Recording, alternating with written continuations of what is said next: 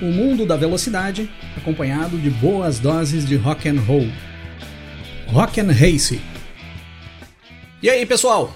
Tudo bem com vocês? Neste próximo final de semana nós temos o Grande Prêmio de Singapura 2022. E nesta etapa pode ser confirmado o título do Max Verstappen da atual temporada, por antecipação. E uma antecipação considerável. O Max Verstappen pode ser campeão mundial de 2022, faltando ainda cinco etapas a serem disputadas. Após a disputa do Grande Prêmio de Singapura, ainda vão faltar o Grande Prêmio do Japão, Estados Unidos, México, Brasil e Abu Dhabi. E existe a possibilidade do Max Verstappen poder fazer essas cinco corridas passeando na pista e comemorando de forma prolongada o título conquistado ainda em Singapura. Mas como nós já sabemos, essas conquistas de título por antecipação não é exclusividade da temporada de 2022 e nem do Max Verstappen. Nós já vimos isso acontecer em algumas vezes no decorrer da história da Fórmula 1. Então hoje eu vou trazer aqui as cinco temporadas que tiveram o título decidido com mais antecedência na história da Fórmula 1 e quem foram os pilotos e as equipes que chegaram a esse feito. Os caras apressados que não quiseram esperar até o final do ano para botar o título embaixo do braço.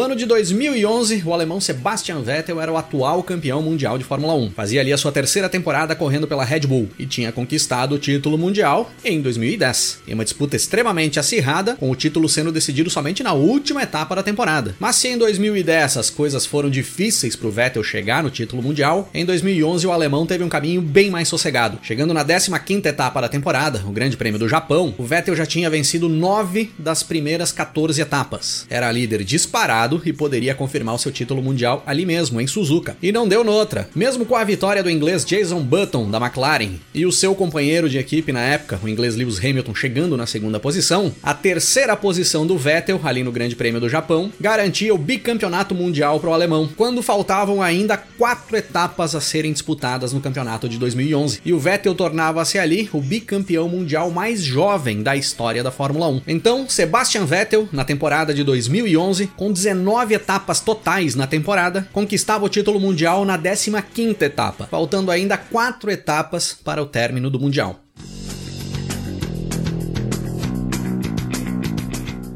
2004, na minha opinião, foi a temporada em que o alemão Michael Schumacher mais dominou na Fórmula 1, de todas as que ele e a Ferrari fizeram isso. 2004 para mim foi um absurdo que Schumacher e Ferrari fizeram, principalmente nos primeiros dois terços da temporada. Foram 12 vitórias conquistadas pelo Schumacher e pela Ferrari nas primeiras 13 etapas. E só não venceu as 13 porque no Grande Prêmio de Mônaco, o colombiano Juan Pablo Montoya da Williams acabou abalroando o carro do Schumacher quando os pilotos andavam lentos na pista em regime de safety Um acidente bobo causado pelo Montoya acabou tirando o que seria uma vitória do Schumacher, pois o Schumacher liderava a corrida e muito provavelmente se encaminhava para a vitória ali em Mônaco. E aí na 14 etapa da temporada, o Michael Schumacher cruza a linha de chegada na segunda posição, atrás do finlandês Kimi Raikkonen da McLaren, para garantir ali mesmo o título mundial da temporada de 2004, faltando ainda quatro etapas a serem disputadas no ano. Era o sétimo e último título mundial do alemão na Fórmula 1. E o Schumacher só não garantiu esse título com mais antecedência ali no ano de 2004, porque no regulamento ali daquela época, o vencedor da corrida levava 10 pontos e o segundo colocado levava 8. A pontuação era muito próxima do primeiro colocado para o segundo e já tinha sido feito dessa forma, já tinha sido alterada para tentar reduzir o domínio do alemão e da Ferrari ali na primeira metade dos anos 2000. Então, Michael Schumacher em 2004, com 18 etapas totais na temporada, confirma o título mundial na 14ª etapa, faltando ainda quatro provas para o término do ano.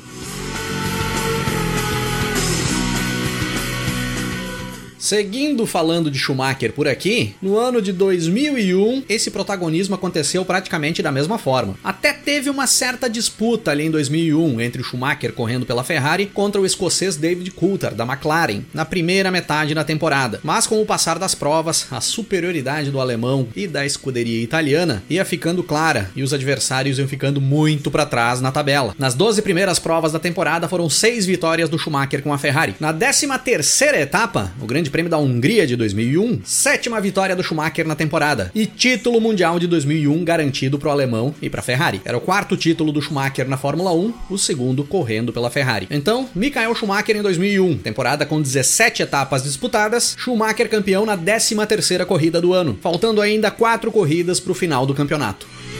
Eu aprendo com você quando as palavras fogem. No ano de 1992, a Williams levava para a pista o que para muitos viria a ser o carro mais dominante da história da Fórmula 1, os FW14B, um carro altamente tecnológico combinado com uma aerodinâmica muito boa, equipado com suspensão eletrônica, freios eletrônicos, controle de tração. Foi o carro que mudou os rumos da Fórmula 1 ali na primeira metade dos anos 90. E o inglês Nigel Mansell, a bordo do FW14B, botou o campeonato de 1992 embaixo do braço. Nas 10 primeiras etapas da temporada foram oito vitórias do Mansell. Na 11 etapa, o Grande Prêmio da Hungria de 1992, o Mansell não vence. Ele termina a prova na segunda posição, logo atrás do brasileiro Ayrton Senna, da McLaren. Mas com o italiano Riccardo Patrese, que era companheiro do Mansell na Williams, ficando para trás na corrida após ter rodado, a segunda posição já era suficiente para o Mansell garantir ali mesmo o seu primeiro e único título mundial na Fórmula 1. Nigel Mansell em 1992, temporada com 16 etapas disputadas disputadas e o Mansell campeão mundial na 11 etapa, faltando ainda 5 etapas a serem disputadas para o término do campeonato mundial. E o título mundial decidido com mais antecedência na história da Fórmula 1 foi o título mundial de 2002. Mais uma vez, Michael Schumacher e a Ferrari, sem dar mínimas chances aos rivais, com um bom auxílio do segundo piloto da equipe, o brasileiro Rubens Barrichello. Nas dez primeiras etapas de 2002 foram sete vitórias do Schumacher, dentre elas aquela polêmica vitória do Grande Prêmio da Áustria de 2002, o episódio do hoje não, hoje sim. Na décima primeira etapa da temporada, o Grande Prêmio da França, o Schumacher busca sua oitava vitória em 11 etapas e elimina todas as chances de alguém alcançar ele na tabela do Mundial. Era o quinto título mundial do Schumacher Schumacher na Fórmula 1, que viria a terminar essa temporada, a temporada de 2002, estando no pódio em todas as corridas do ano. Em todas as corridas de 2002, nós tivemos a presença de Michael Schumacher em cima do pódio. Então, Michael Schumacher com a Ferrari em 2002. 17 provas totais na temporada. Schumacher campeão na 11ª etapa, quando faltavam ainda 6 corridas para o término do Campeonato Mundial. É, até os dias de hoje, o título mundial definido com mais antecedência em toda a história da Fórmula 1. Some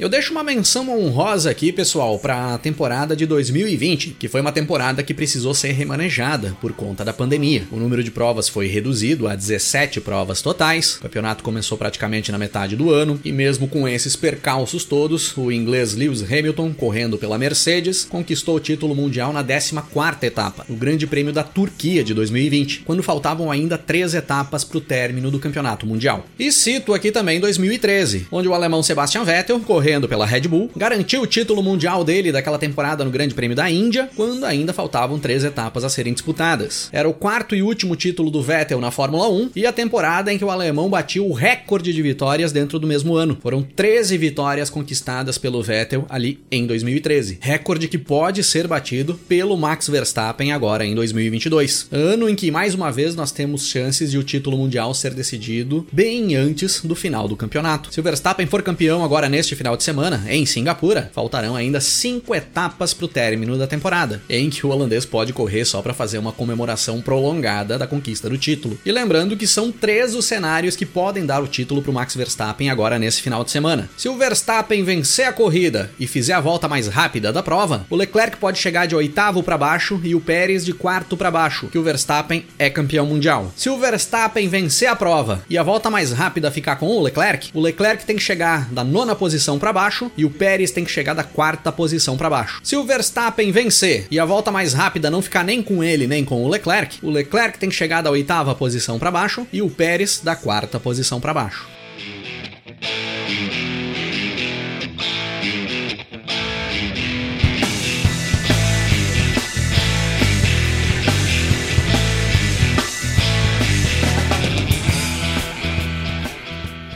Ali pela metade de 2002, quando o alemão Michael Schumacher conquistava o título mundial antecipado naquela temporada, faltando ainda seis etapas para o término do mundial, era lançado o álbum Songs for the Deaf, terceiro álbum de estúdio dos norte-americanos do Queens of the Stone Age.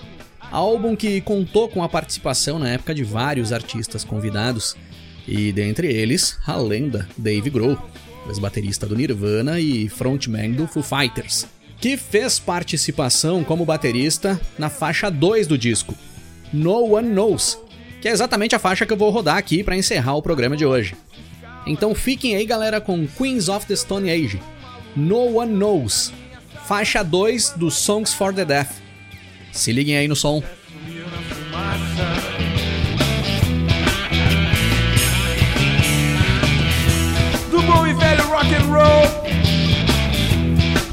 Bebo, eu como.